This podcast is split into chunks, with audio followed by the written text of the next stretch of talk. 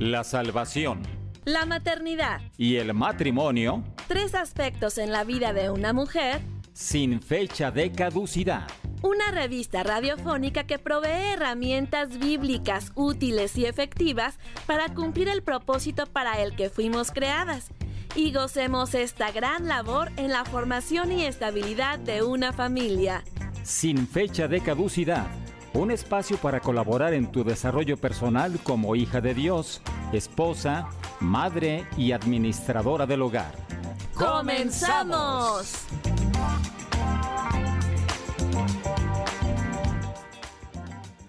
Sean todos muy bienvenidos a esta emisión de Sin Fecha de Caducidad número 28. Así es que estamos súper contentos transmitiendo desde la ciudad de Guadalajara, Jalisco, en México, para todo el mundo, en los controles técnicos Gerson Esquivel y tras los micrófonos Jessica Jiménez.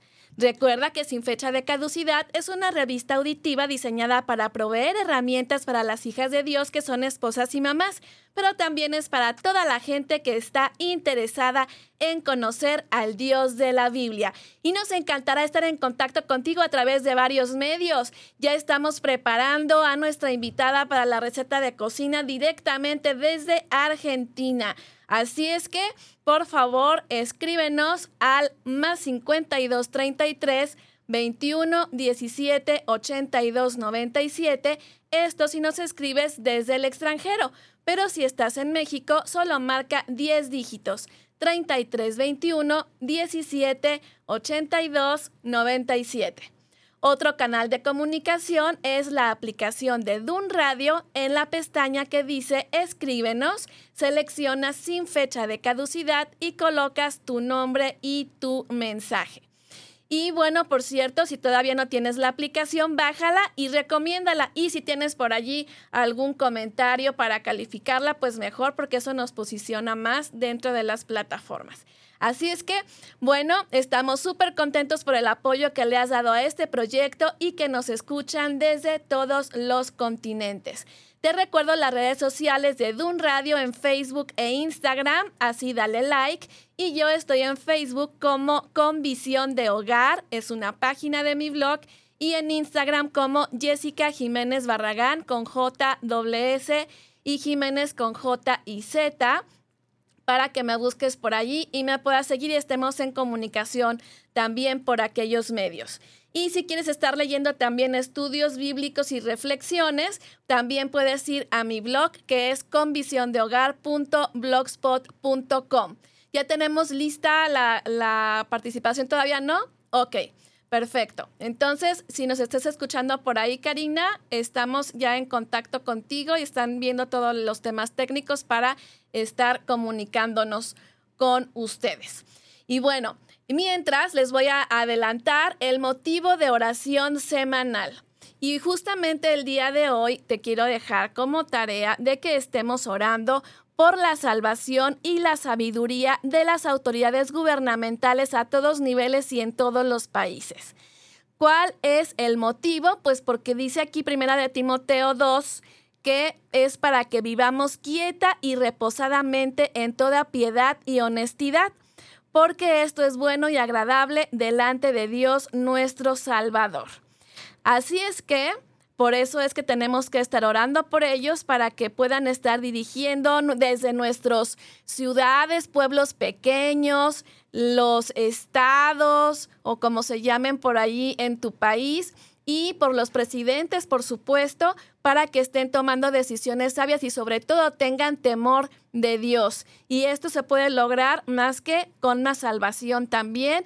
Y bueno, ellos no saben que son eh, instrumentos de parte de Dios, pero así lo es. En el libro de Romanos viene en Romanos 13 acerca de las autoridades. Así es que aunque ellos no lo sepan, son instrumentos de Dios.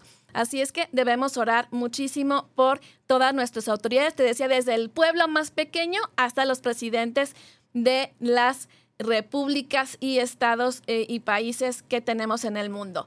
Y ya estábamos con la eh, sección, la, la musiquita, o ya nos damos directo con Cari. ¿No hay musiquita? Ah, sí hay. Entonces vamos a la musiquita. Bienvenidas a la cocina de María. Recetas rápidas, fáciles y nutritivas para escoger la mejor parte.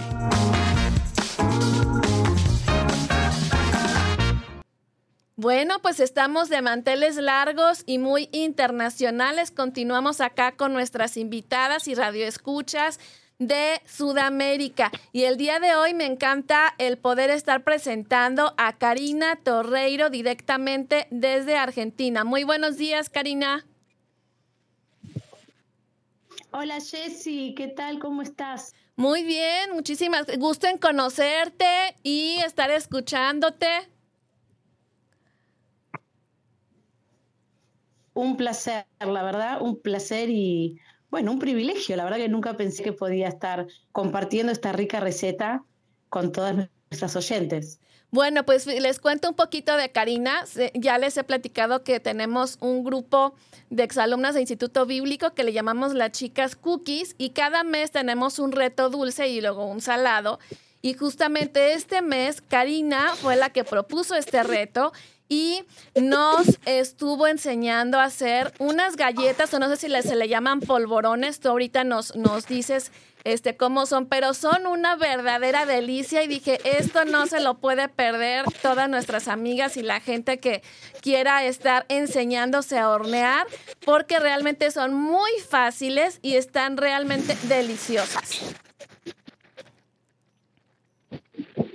Así es que Karina, nos puedes estar poniendo por favor los ingredientes despacito para que los vayamos anotando, ¿sale? Muy bien. Bueno, les cuento un poquito de esta historia en segundos. Sí.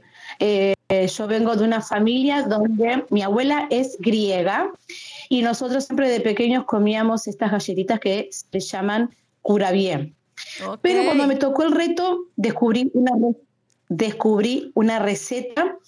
Eh, tiene también eh, un agregado y se usa mucho en México, por lo que dice la receta. Así que, si tienen papel y lápiz, les voy a pasar la receta para que puedan también hacerla. Perfecto, aquí estamos muy atentas. Bueno, muy bien. Bueno, vamos a necesitar para estas galletitas de nueces manteca o mantequilla, como le dicen, 190 gramos. Ajá. azúcar glass, 90 gramos. Muy bien, aquí podemos decir que si tú no sabes qué es el azúcar glass, puedes agarrar la azúcar normal y nada más la licuas para que quede el granito muy fino. Eso es el azúcar glass, así es que tú misma la puedes hacer en casa. También, muy bien. O, como le decimos en Argentina, azúcar impalpable. Muy bien. 170 eh, gramos, 170 gramos de nueces molidas. Harina común, harina común para todo uso, 250 gramos. Y cantidad necesaria aparte de azúcar glass, ¿sí? O azúcar impalpable. Esos son eh, los elementos que vamos a necesitar para nuestras galletitas con nueces. Perfecto. Ahora vamos al equipo de cocina que necesitaríamos. Serían unas charolas o cómo le llaman allá. Sí, acá les, le, podemos usarlo en una fuente quizás de aluminio, ¿sí? de acero inoxidable o algún tupper, algún plástico, eh, algún este, batidor, ¿sí? Eh, después, ¿qué más podría ser? Algún tenedor, ¿sí? Para poder eh, pisar la manteca y alguna fuente, ¿sí? Que podamos llevar al horno. Ok. ¿Sí? Eso es lo que vamos a necesitar. Vámonos al procedimiento. Perfecto. El procedimiento es muy, sencillo. También pueden tomar nota. Vamos a agarrar esa manteca, ¿sí? son 190 gramos de manteca, tiene que estar a temperatura ambiente, no tiene que estar recién sacada de la heladera o el refrigerador. Tiene que estar blanda. Ajá. La vamos a colocar vamos a colocarlo en un bol, eh, la vamos a, a estar batiendo, ¿sí? Para que esté más blandita. Perfecto. Y le vamos a agregar, algo que me olvidé de poner en mi lista, perdón, el vainillín, ¿sí? que es lo Ah, que le da el sabor. Que sería Si el extracto o la esencia de vainilla, como le decimos aquí en México. El mismo, el mismo. O si no te gusta vainillín, puedes agregarle alguna ralladura de algún cítrico, sí que queda muy rico también. Perfecto. Entonces, la manteca la, la batimos, le agregamos eh, el vainillín, ¿sí? Y una vez que tenemos esos dos elementos ya batidos, empezamos a agregar despacito el azúcar glass Ok. y seguimos batiendo, ¿sí? Batimos para poder integrar todos los elementos. Cuando ya batimos, integramos bien, llegó el momento de las nueces. ¿sí? Previamente las nueces están procesadas. Si no tenés para procesarlas, agarrás un cuchillo filoso y las picás bien chiquitita, chiquitita, chiquitita y tienen la misma función. Entonces, a la manteca le agregamos las nueces molidas. ¿sí? Seguimos batiendo para que todos los eh, elementos se sigan uniendo. Una vez que eso se unió todo, llegó el momento de la harina. ¿sí? Muy despacito vamos agregando la harina, los 250 gramos Ajá. seguimos, seguimos uniendo todo, todo, todo. Y una vez que vemos que todo se integró bien, comenzamos a hacer unas bolitas con la mano, ¿sí? Agarramos con una cuchara, Sí. agarramos la cuchara, agarramos una pequeña porción y empezamos a hacer con las manos una bolita, ¿sí? Con estas ricas galletitas. Podés dejar esa bolita y hacerla chata o dejarla la bolita eh, para llevarla al horno. Eso es a gusto de cada una, ¿sí? Aproximadamente nos salen eh, unas 30 bolitas, dependiendo del tamaño que cada una quiera hacer.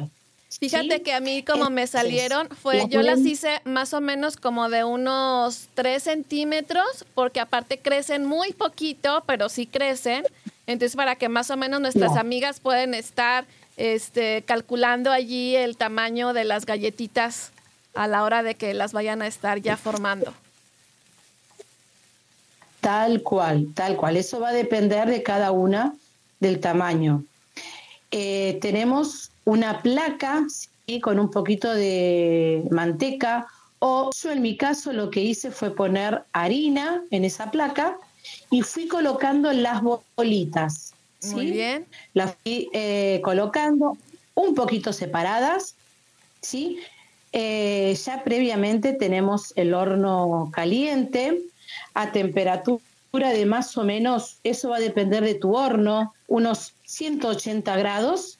¿sí? Si tu horno calienta mucho, ojo, ojo, vayamos controlando para que no se nos quemen las galletitas. En mi horno estuvieron aproximadamente 20 minutos. Por eso digo que depende del horno de cada una.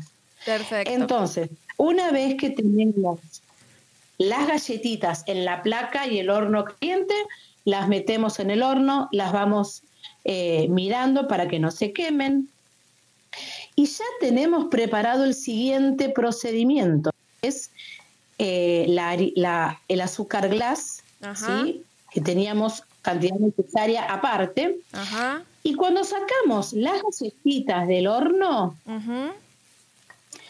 vamos a pasar esas galletitas sobre eh, el azúcar glass, ¿sí?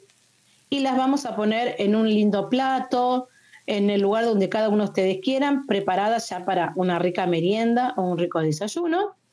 Y una vez que esas galletitas pasaron por el azúcar glass, las dejamos enfriar un poquito y ya están preparadas para disfrutar porque son muy ricas. Son livianas, a pesar de tener 190 gramos de manteca, son livianas, son muy ricas y son muy tentadoras y fáciles, me parece, ¿cierto, Jessy? Así es, muy, muy sencillas. Y la verdad me encanta escucharte. Casi no te interrumpí ahora porque me encanta tu tono re argentino que me gusta mucho.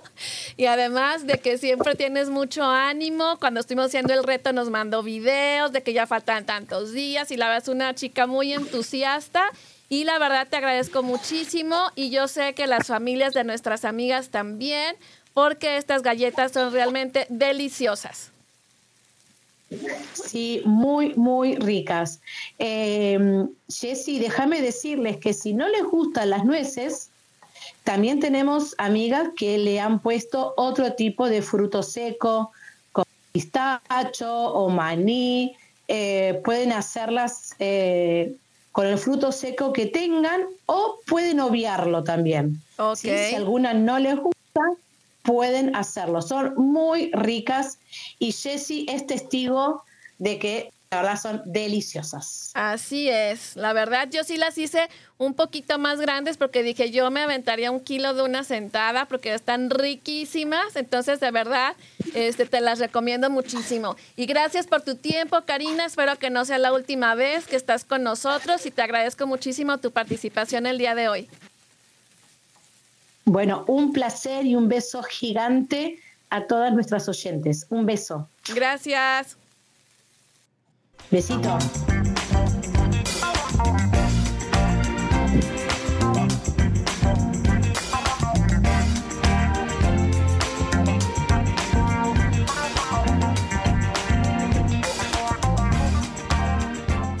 Y vamos aquí dándole prisita al programa porque luego se me van los minutos como agua. Así es que el estudio bíblico de la emisión se titula Grandes temas de Proverbios parte 2 y hablaremos el día de hoy del Proverbio 31. ¿Y qué vamos a hablar? Bueno, la verdad, de la parte que nadie habla de este Proverbio 31. Así es que quédate con nosotros. Recuerda que estamos eh, en esta, no te puedo decir serie porque no la estoy haciendo así como seguido, porque así cada semana, porque se me hace así como cuando son las series, como que me aburre que diario estén hablando lo mismo. Entonces yo sí como que te voy intercalando otro tema entre uno y otro. Pero sabes que desde algunos capítulos estuvimos hablando desde las generalidades de los proverbios ya vimos también luego la mujer rencillosa, luego vimos un poco este, también de, de, estos temas y generalidades de proverbios visto desde muchos puntos de vista, pero como tienen tanta riqueza, vamos a estar tomando así como que pedacitos de estos grandes temas en los que Dios nos puede hablar a través de este libro. Y justamente ahora, bueno, pues yo tenía así como que planeado que se tratara acerca de la mujer virtuosa, pero me voy a quedar nada más en el primer versículo porque trae muchísima, muchísima riqueza. Y yo le tengo, fíjate, un especial eh, cariño también a esta porción porque fue el primer estudio bíblico que hicimos en el Ministerio de Ama Dios Grandemente allá por el año del 2012, convocado por nuestra entrañable hermana en la fe, Durne Mencía, que ya goza de la presencia del Señor. Y bueno, gracias a esto, pues hemos continuado con amistades a distancia desde aquellos años, todos por internet y que perduran hasta hoy, que les decimos nosotros conexiones divinas, porque justamente nada más por el internet nos conocemos y compartimos. Y eh, estuvimos estudiando, este fue el primer estudio de, de, creo que era de ocho semanas en aquel tiempo o doce, del el Proverbio 31. Y allí justo fue cuando descubrí esta primera porción del Proverbio 31 de la cual nadie habla. Así es que este programa fue tomado de muchas notas que escribí en aquel entonces y que refresqué por estos días. Y bueno, justamente eh, en este Proverbio 31, en los primeros versículos, bueno, este en general, todo el capítulo se atribuye al rey Lemuel y como te había platicado en el primer programa de Proverbios, pues no se sabe nada acerca de su vida. Es un personaje misterioso, por decirlo de alguna manera, porque no sabemos nada de él, pero él las escribió este, este capítulo pero con ideas que su mamá le enseñó. ¿Ok? Ahí vamos a estar viendo cómo dice, para, porque sabemos que su mamá fue la que le dijo todas estas, eh, estos consejos. Y bueno, eh, como te decía, pues esto es como un testimonio de un encuentro muy especial entre la madre y el hijo. Y bueno, empieza así. No sabemos tampoco a qué edad fue que, que, sucedió esto, pero lo que sí sabemos es que seguramente está ahí en el corazón de Lemuel, pues como para que lo haya escrito. Y dice así, palabras del rey Lemuel, la profecía, en otras versiones dice el mensaje con que le enseñó su madre. Y me viene a la mente el proverbio 6, 20 y 21, que dice, guarda, hijo mío, el mandamiento de tu padre y no dejes la enseñanza de tu madre. Átalos siempre a tu corazón, enlázalos a tu cuello. Seguro, Lemuel las ató muy bien porque hasta escribió. Y viene el versículo 2 que dice, eh, vuelvo, vuelvo, acá al, proverbio 31 que dice, ¿qué hijo mío? ¿Y qué hijo de mi vientre? ¿Y qué hijo de mis deseos? En otras traducciones dice, oh hijo mío, oh hijo, bien, oh hijo de mi vientre, oh hijo de mis votos. ¿Qué significa esto de mis votos? Pues que significa que sería un hijo muy esperado y orado. ¿Sí? Entonces, justamente estas expresiones reiteradas de y qué, y qué, y qué, o eh, cuando dice oh hijo, oh hijo, oh hijo, habla acerca de una ligadura muy fuerte y entrañable entre madre e hijo. Yo me imagino muchísimo a esta madre sentada en un lugar especial diciendo, pues, ¿qué te digo, mijito? ¿Por dónde empiezo, mi amado? Y justamente me imagino, yo tengo un lugar especial en donde platico con mi hijo, que hoy tengo la bendición de que está ya casi de vacaciones y me acompaña el día de hoy. Le mando un fuerte, fuerte abrazo que ya se lo di, pero está aquí acompañándome. Y justo nosotros nos sentamos en la sala. Desde que él estaba en el kinder y queremos tratar algún asunto especial o cuando me cuenta lo que va a lo que sucedió en la escuela todos los días, decía, mamá, vamos a sentarnos a platicar y nosotros nos vamos a la sala. Entonces, en ese lugar especial, nosotros estamos teniendo conversaciones acerca de la vida y justamente así me imagino a Lemuel y a su mamá. Y bueno, justamente desde el vientre, porque aquí dice, oh hijo, hijo de mi vientre, si dice aquí, sí, hijo de mi vientre, así tal cual. Pues desde que están ellos en el vientre somos madres e inicia nuestra responsabilidad porque desde ahí le transmitimos nuestras emociones e influimos en su futuro carácter. Y físicamente pues ya debemos atendernos para que el bebé esté bien. El sacrificio de ser madre empieza desde ahí, desde esas entrañas donde ya debes tener cuidado de lo que comes, de que no puedes hacer lo que quieras como movimientos bruscos, bruscos o, esfuerzos extremos, ni dormir como te gusta. Yo recuerdo que a mí me gusta dormir boca abajo, pero pues ya que empiezas a tener pancita, pues ya no puedes estar ahí aplastando al bebé, ¿verdad? Y bueno, a partir del, del versículo 3 al 9, esta mamá le enseña sobre liderazgo para ser un rey y gobernante excelente y del 10 al 31 las cualidades de la esposa que debe de encontrar. Así es que justamente esto es muy importante y yo te paso un tip. Eh, yo a mi hijo le estoy enseñando cosas acerca de su futura esposa desde hace ya varios años, de que ya vi que tenía entendimiento de esas cosas.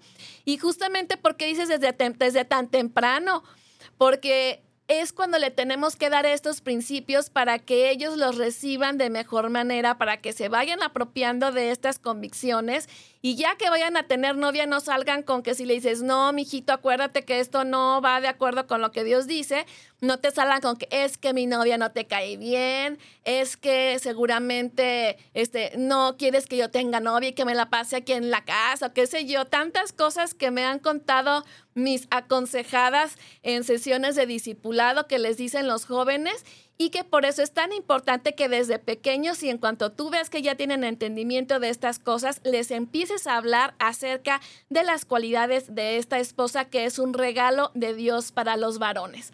Así es que antes de conocer lo que le dijo esta sabia mujer a su retoño, vamos a la primera pausa musical del programa.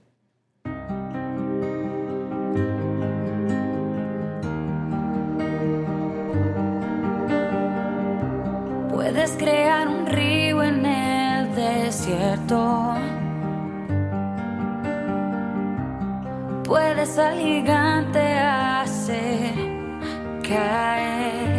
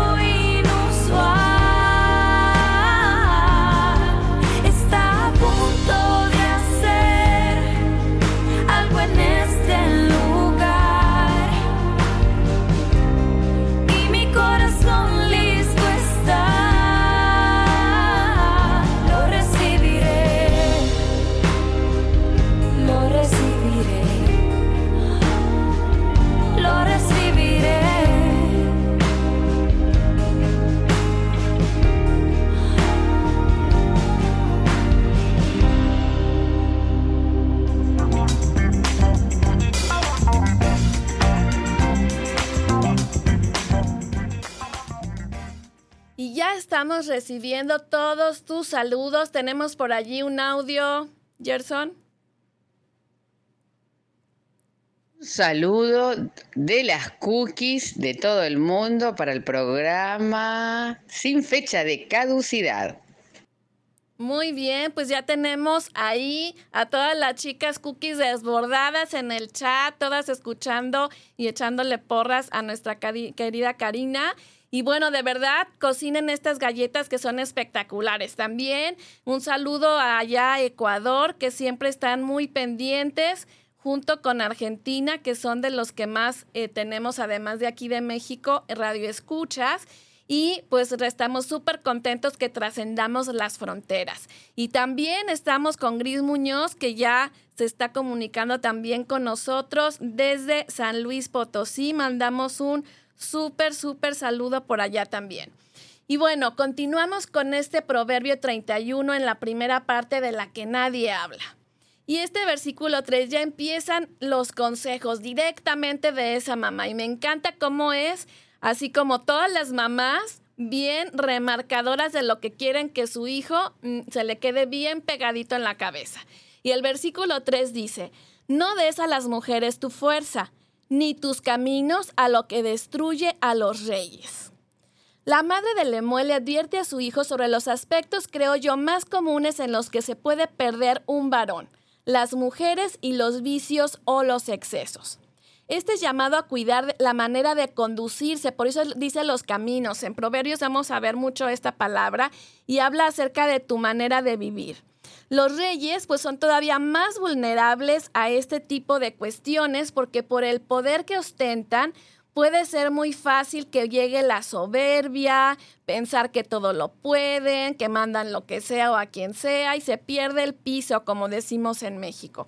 Obviamente cada quien este, decide, pero hay muchos vividores y vividoras, personas aprovechadas que los envidian o se aprovechan de ellos o solo quieren dañar, nada más. Y en la actualidad lo podemos ver claramente con gente pública como por ejemplo eh, políticos o personas que se dedican al espectáculo, de cuántas carreras tan prometedoras hemos visto truncadas por no tener dominio propio y la fortaleza para decir no.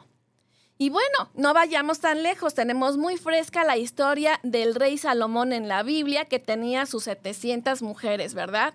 Entonces aquí esto es muy importante, este consejo que le da la mamá a Lemuel.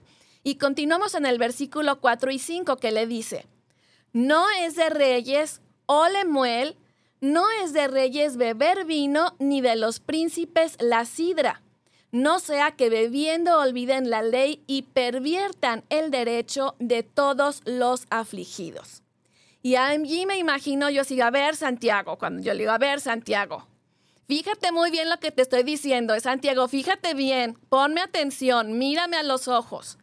Recuerda lo que te estoy diciendo. Entonces, por eso le dice, no es de reyes, o Lemuel, no es de reyes beber vino. Y es así como las mujeres y el vino son dos aspectos que trastornan el juicio y las decisiones de un buen hombre. Y le advierte en el versículo 4 que el vino no es apropiado para un hombre que desea funcionar debidamente como rey y mantener ágil la mente y los justos juicios, pues le hace ver que también su pecado y excesos pueden tener consecuencias para otros. Por eso aquí les le está diciendo, no vaya a ser que perviertas el derecho de todos los afligidos y olvides la ley, o sea, no vas a tener la mente funcionando y puedes meter la pata, ¿sí? Entonces, en el 31.6.7 dice, dad la sidra al desfallecido y vino a los de amargado ánimo beban y olvídense de su necesidad y de su miseria, no se acuerden más. Y vamos ahondando más muy poquitito porque tendríamos como unos 30 minutos para hablar acerca del tema del vino en la Biblia. Pero justamente dice aquí que en lo que investiga, y la verdad eso me tardé un montón toda la tarde, en estar viendo acerca de lo que hablaban los libros de los usos y costumbres del vino en aquellos tiempos. Y justamente encontré que en Palestina y en varios países mediterráneos, hasta la fecha, el vino y el pan son bases de su alimentación y simbolizaban la comida como un todo. La mayor parte del jugo de uva se convertía en vino y se trataba de una necesidad era el agua que, había en ese tiempo decía que no era segura para la bebida a no ser que manara de un manantial, o sea, que corriera así el agua y no estuviera estancada en un solo lugar. Y justamente el suministro de leche se dice era limitado. Y por ejemplo, cuando Pablo le dijo a Timoteo que bebiera un poco de vino a causa de su estómago, pues no fue porque el vino fuera bueno para eso, sino porque el, agua le podía hacer daño porque pues estaba contaminada de tierra, pero en ese tiempo no creo que haya habido fábricas ni nada, ahora estamos peor, pero pues de tierra, de lama, qué sé yo, ahí de, de bichitos que puede haber por un agua estancada, que es un proceso natural de esto. Y bueno, precisamente el vino tenía varios usos. Además, se empleaba como desinfectante para limpiar heridas antes de cubrirlas de aceite de oliva También lo mezclaban con mirra o hiel para aminorar dolores. También se diluía en agua, se tomaba como jugo recién hecho o se secaban como pasas las uvas. Recordemos que no había refrigeradores y esto surge para buscar maneras de conservar los alimentos. En este caso, pues estamos hablando de las uvas. Entonces, cuando dice aquí, eh, en este versículo, voy regresando, dice, dad sidra al desfallecido y vino a los de amargado ánimo y beban y olvídense de su necesidad, pues es que justamente no les está diciendo, hey, living la vida loca, sino que justamente se van a olvidar de su necesidad porque se van a sentir mejor, porque ya este, les va a aliviar su dolor. Entonces, de eso es de lo que está hablando. Recordemos justamente que em, hay varias posturas acerca del tema del vino, no me voy a meter en eso, pero la Biblia, pues en ese tiempo te decía yo, se permite tomar vino, pero siempre te quiero dejar en claro, condena el exceso de las bebidas alcohólicas que te provoquen algún efecto en tu estado de ánimo, en tus decisiones y en tu salud. Así es que justamente dice aquí, le está recordando en estos versículos, que esta clase de persona no es la que busca la bebida fuerte. O sea, por ejemplo, ahí sí dice que beban ellos porque no, no son uno que desee tener éxito y poder que actúe con inteligencia, sabiduría y justicia no busca tomar vino, sino que son bebidas que escogen aquellos que perecen, dice aquí, aquellos amargados del alma que buscan olvidarse de las aflicciones de la vida, que utilizan las bebidas alcohólicas como una salida fácil a sus problemas, pues son personas que no tienen la suficiente capacidad y desarrollo personal para hacerse responsables de sus asuntos y pues allí es un llamado a la confianza en Dios para los afanes de la vida. Y bueno, todo esto concuerda con Proverbios 21 que dice, el vino produce burlones, la bebida alcohólica lleva a la pelea. Los que se dejan llevar por la bebida no pueden ser sabios. Y esto es un llamado a la sobriedad, como el antónimo de ebrio. El en el original, sobrio significa ser discreto que es prudencia y sensatez para formar un juicio y tacto para hablar u obrar. O sea, una persona realmente muy sabia que no se deja llevar por sus emociones. Y aquí cabe perfecto primera de Pedro 5.8 que dice, sed sobrios y velad, porque vuestro adversario, el diablo, como león rugiente, anda alrededor buscando a quien devorar. Y justamente finalizamos con el versículo 8 y 9. Abre tu boca por el mudo en el juicio de todos los desvalidos. Abre tu boca, juzga con justicia y defiende la causa del pobre y del menesteroso. O sea, esta mamá le dice a Lemuel que quiere que su hijo vea por los necesitados como una forma de vida, que sea como un abogado de los débiles y sea un instrumento limpio en manos de Dios. Y hasta aquí esta porción sobre el liderazgo de la vida de Lemuel y bueno, esto se le queda muy clavado en su corazón y lo escribe. Y vamos hasta aquí, bueno, una pausa musical antes de saber los consejos para que este joven busque esposa.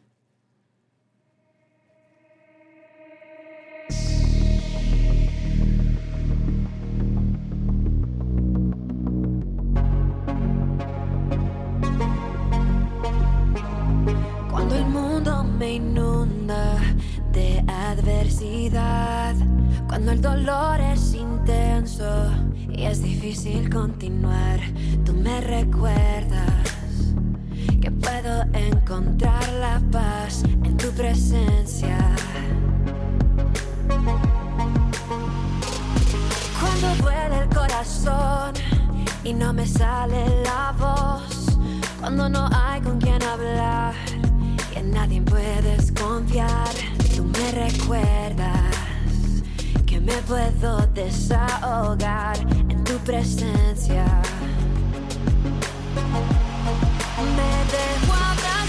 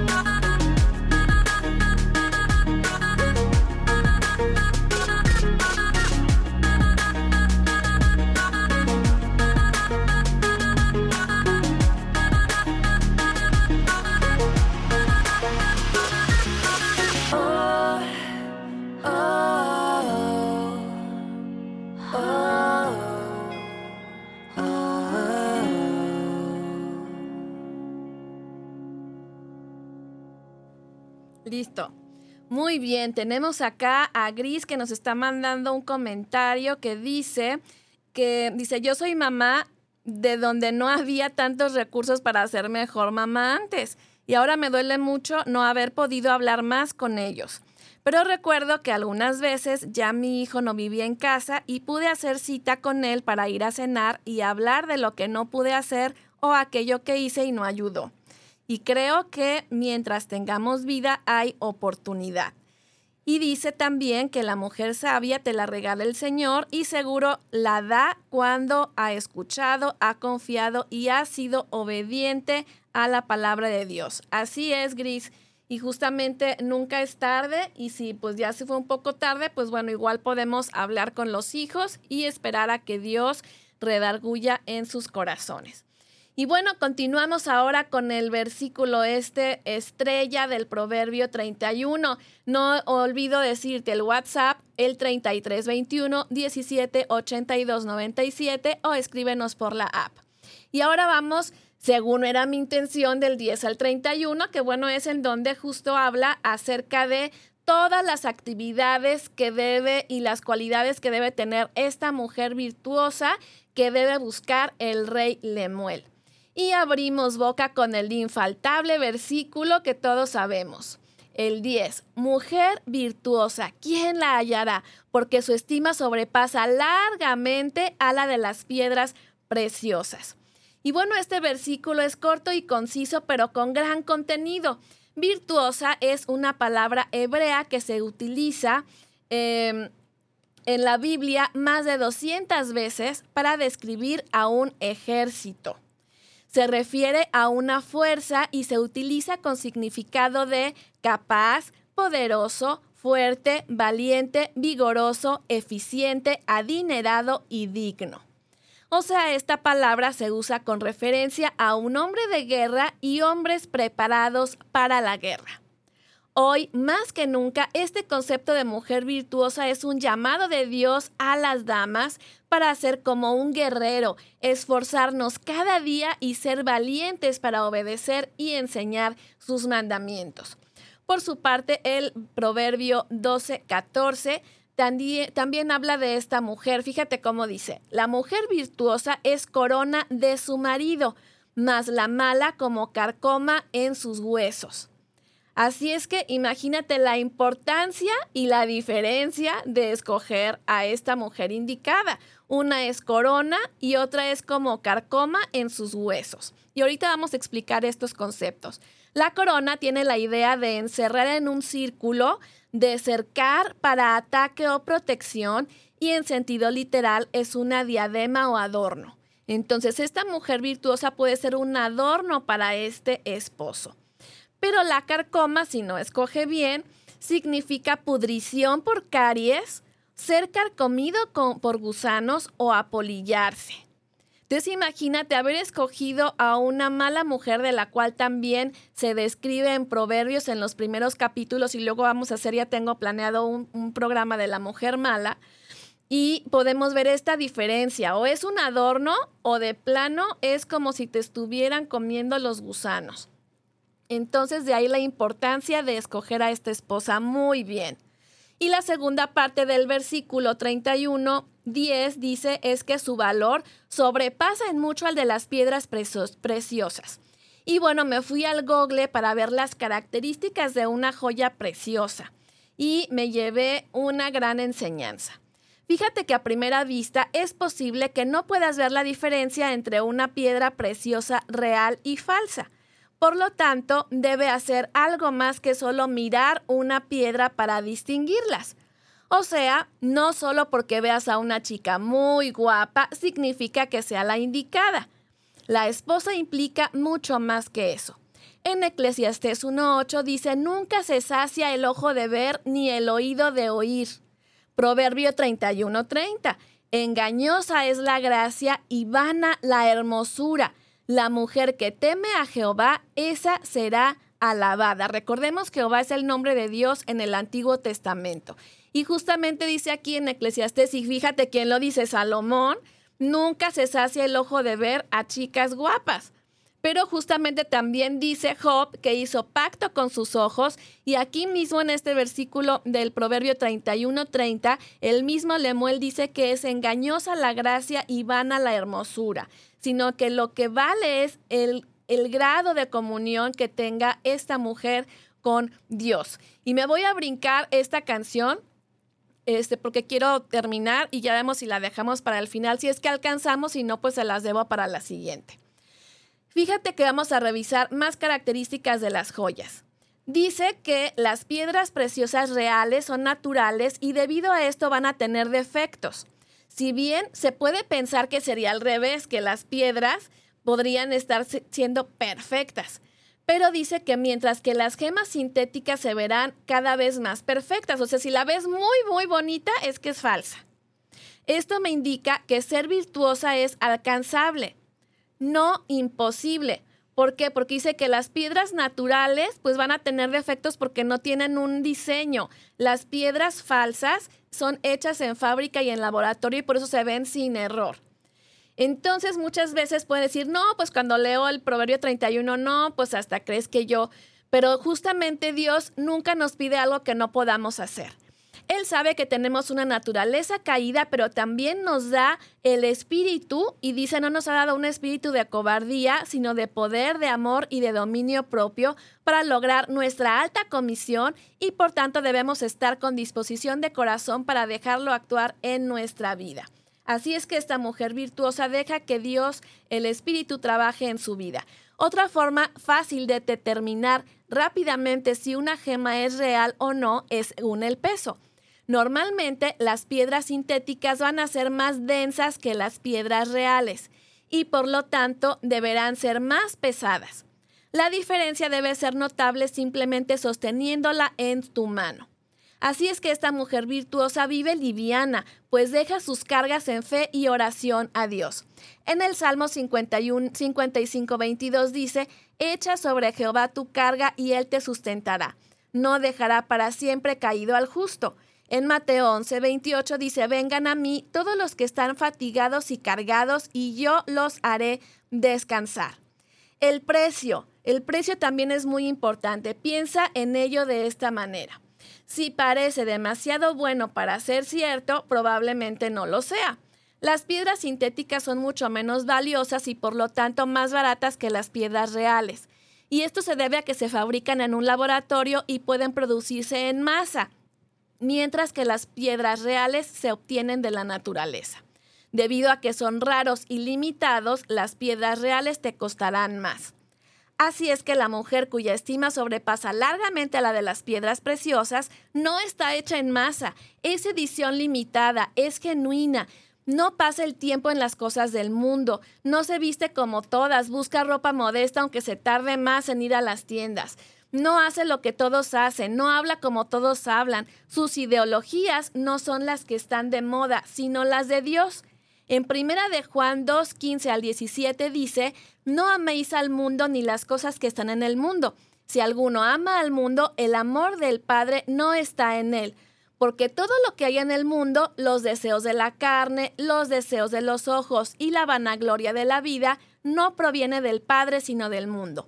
En otra traducción, justo aquí dice que, que dice, en otras palabras, pues el mundo solo ofrece un intenso deseo por el placer físico, un deseo insaciable por todo lo que vemos y el orgullo de nuestros logros y posesiones. Y nada de esto proviene del Padre. Y culmina y el mundo pasa y sus deseos, pero el que hace la voluntad de Dios permanece para siempre. Y para que sea considerada una joya única y exclusiva y por consiguiente muy valiosa, requiere un proceso minucioso, detallado y pulido que requiere tiempo para tratar esta piedra. Así es que la fe de esta mujer ha sido probada. En Salmo 66, 10 al 12 dice, porque tú nos probaste, oh Dios, nos ensayaste como se afina la plata. Nos metiste en la red, pusiste sobre nuestros lomos pesada carga, pasamos por el fuego y por el agua y nos sacaste a abundancia.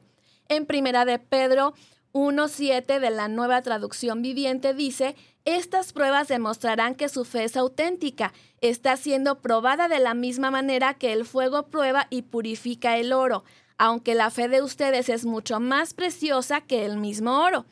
Entonces su fe, al permanecer firme en tantas pruebas, les traerá mucha alabanza, gloria y honra en el día que Jesucristo sea revelado a todo el mundo.